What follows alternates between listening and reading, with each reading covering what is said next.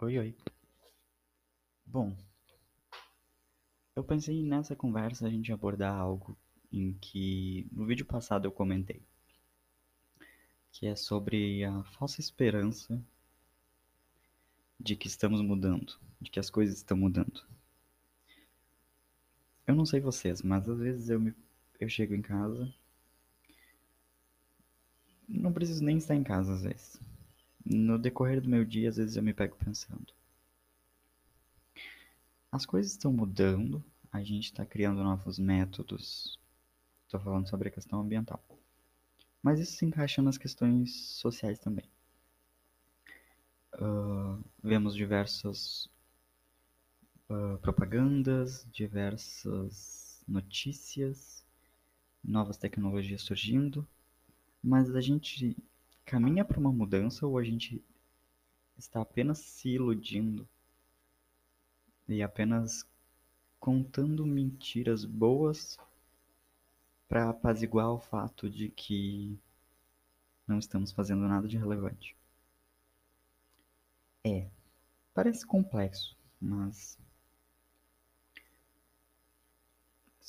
só quem já pensou sobre isso ou quem reflete sobre isso consegue me entender a fundo. Mas eu quero trazer nessa conversa justamente essa reflexão, porque se é algo que tu não refletiu ainda,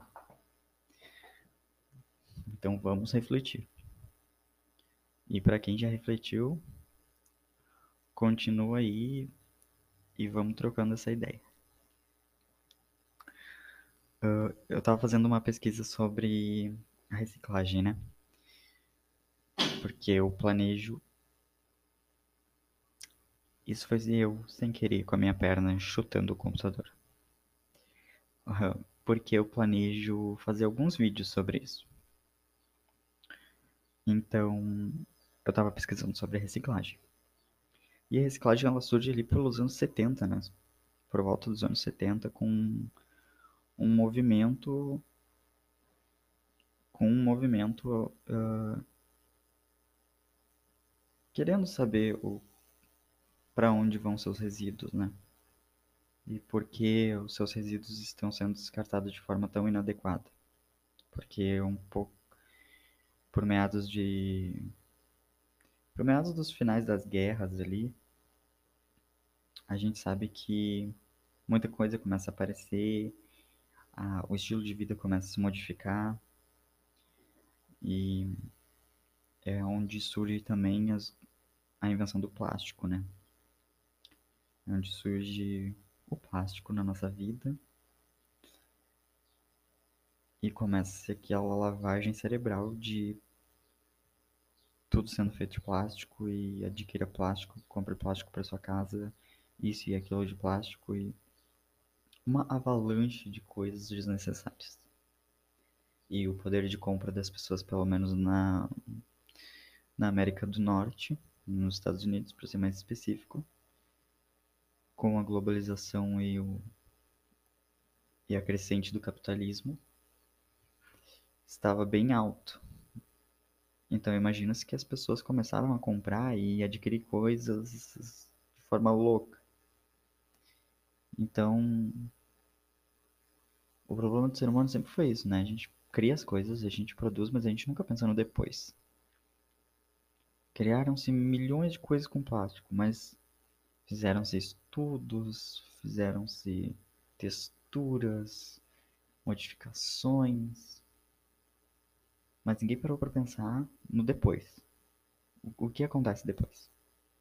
E depois que uma fábrica tiver vendido zilhões e zilhões de plásticos, e se aquilo quebra, derrete, vai parar num rio, vai parar num, num aterro. Bom, até aí não tem importância, né? porque o importante é vender. O depois a gente vê mais tarde. Acho que é assim que funciona. Então, vendo que toda essa problemática surge lá naquela época, eu parei para refletir sobre hoje. Em muitos lugares do mundo, a gente ainda utiliza o mesmo sistema de reciclagem desenvolvido nos anos 70. Percebe como é arcaico como as coisas parecem que pararam no tempo. Isso sem comentar, ok, temos esse método, é antigo, mas temos. Mas tem lugares, meu bairro não é atingido por esses métodos. E estamos em 2020. Então a gente teve cúpulas e cúpulas de debates entre governantes sobre as questões ambientais que só começaram, que eu acredito que eles só começaram a ver o meio ambiente como algo importante e ver a importância de cuidar muito tardio. Uma época muito tardia, sabe? Uh, e eu acho os acordos diplomáticos muito Dá um Google aí pra te ver no, em todas as cúpulas que já tiveram. As mais recentes são as que mais apresentam.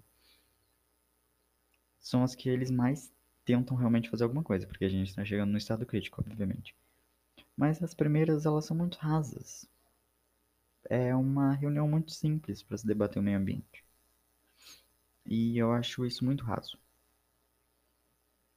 Mas ok, foi feito. O que, o que, o que foi feito está feito. A gente não pode mudar. Chegamos em 2020 e ainda continuamos utilizando. Eu vou falar bastante do plástico, tá? Porque é o exemplo mais presente nas nossas vidas. Então chegamos em 2020 e ainda nos vemos utilizando muitos resíduos de uso único, plásticos de uso único, né? São aqueles plásticos em que a gente vai utilizar e jogar no lixo de volta não tem mais utilidade. Uh, vemos muitas coisas se modificarem, muita propaganda em cima da reciclagem, muito incentivo em cima da reciclagem,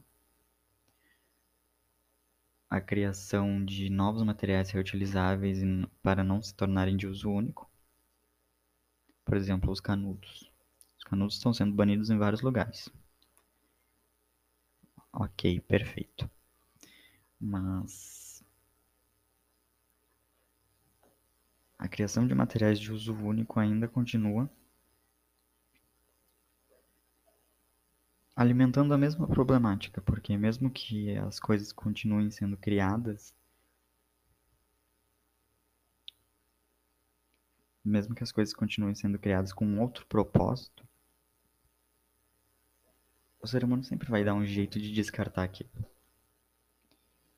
A indústria criou milhões e zilhões de formas de canudos, mas ninguém em momento algum parou para pensar: a gente realmente precisa de um canudo?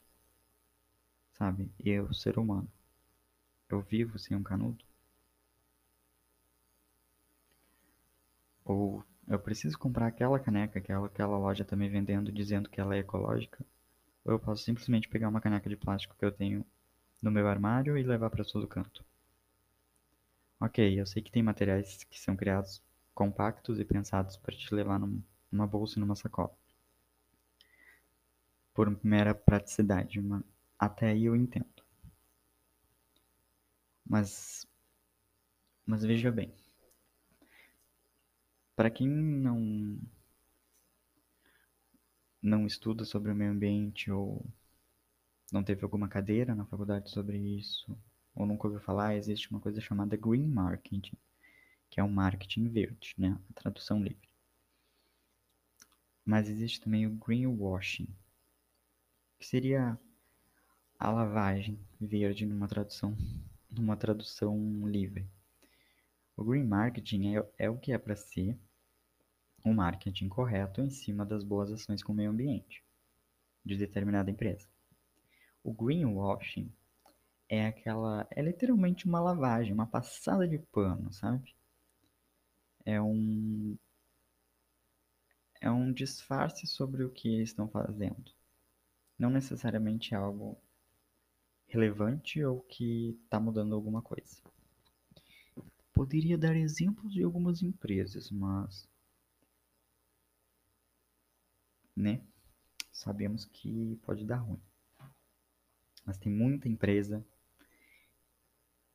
que se vende e que. Bom, eles têm muito dinheiro, então eles podem botar a propaganda que eles quiserem, por mais escroto que seja. mas que se vende em cima de um greenwashing, que na verdade não é um marketing decente, não é um marketing que passa a realidade do que está acontecendo. E as pessoas não percebem, obviamente muita gente não tem tempo de perceber isso.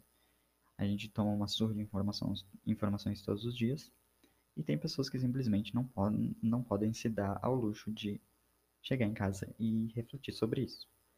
Afinal, a gente sabe que as realidades são bem diferentes e, todo, e tem pessoas que têm uma vida muito conturbada, muito lotada, e a gente só tem que pensar no que comer e trabalhar no dia seguinte. Mas nós, que temos o privilégio de pensar sobre e o privilégio de passar esses pensamentos e esses ideais adiante. Tu te pega pensando sobre isso? Ou tu já refletiu sobre isso? Já conversou com alguém sobre isso? Porque eu fico muito indignado, sabe, com essa falta de. com essa falsa esperança de mudança. Pode parecer algo muito pessimista ou algo muito. ou que eu esteja aumentando isso. Mas eu, para quem não me conhece, sou estudante de gestão ambiental, então eu estudei bastante dentro das áreas do meio ambiente e percebi que as coisas não são diferentes no meu, não são diferentes dentro do curso. E essa propaganda falsa, esse, essa falsa esperança que é nos dada, também é passada no curso, também é passada por diversos profissionais. E alguns. E alguns eu não culpo. Porque eles só estão reproduzindo algo que eles ouviram. Uma, uma das poucas vezes eu ouvi alguém falando o que precisa ser falado. O problema é que a gente sempre sai como pessimista ou extremista, né? A gente vive uma época muito delicada em que tudo tudo é nada ou tudo é extremo. Então a gente tem que saber ficar mediando as coisas para conversar. Por isso que eu quis criar esse podcast para falar o que eu quiser, do jeito que eu quiser e como se passa na minha mente. Mas eu imagino que muita gente se pega pensando nisso também. E enfim, eu queria deixar essa reflexão, sabe? Sobre o que a gente quer para o futuro e o que a gente realmente está mudando no presente. Sabe? Porque eu sou vegetariano há um, como eu falei, seis, sete anos por aí. Agora sou vegano. Mas eu me, pe me peguei pensando nas questões dos meus resíduos e de como eu lido com eles recentemente. E de como eu posso fazer para me desapegar do uso dos plásticos e principalmente das coisas de uso único. O que é muito difícil, né? Porque nos é vendido isso de todas as formas. É mais prático. E uh, a globalização e a glamorização do ser globalizado, do, do estar em movimento o tempo todo, do ser uma pessoa urbana só alavancou toda a utilização desses desses resíduos de uma única de um único uso.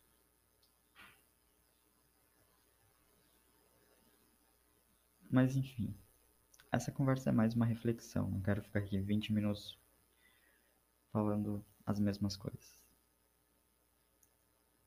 Obrigado por vocês que me ouviram até aqui. e vamos refletir melhor sobre o que a gente realmente está fazendo para mudar as coisas e quais são os métodos mais eficientes. E não, não caiam em falsas propagandas e falsas esperanças, porque as maiores empresas são as que mais vendem falsas esperanças. Sejamos mais justos com as coisas que a gente consome e com os nossos atos, e com as coisas que a gente descarta Porque afinal, o conceito de fora não existe nesse planeta. Cedo ou tarde tudo volta pra gente. Obrigado. Tchau.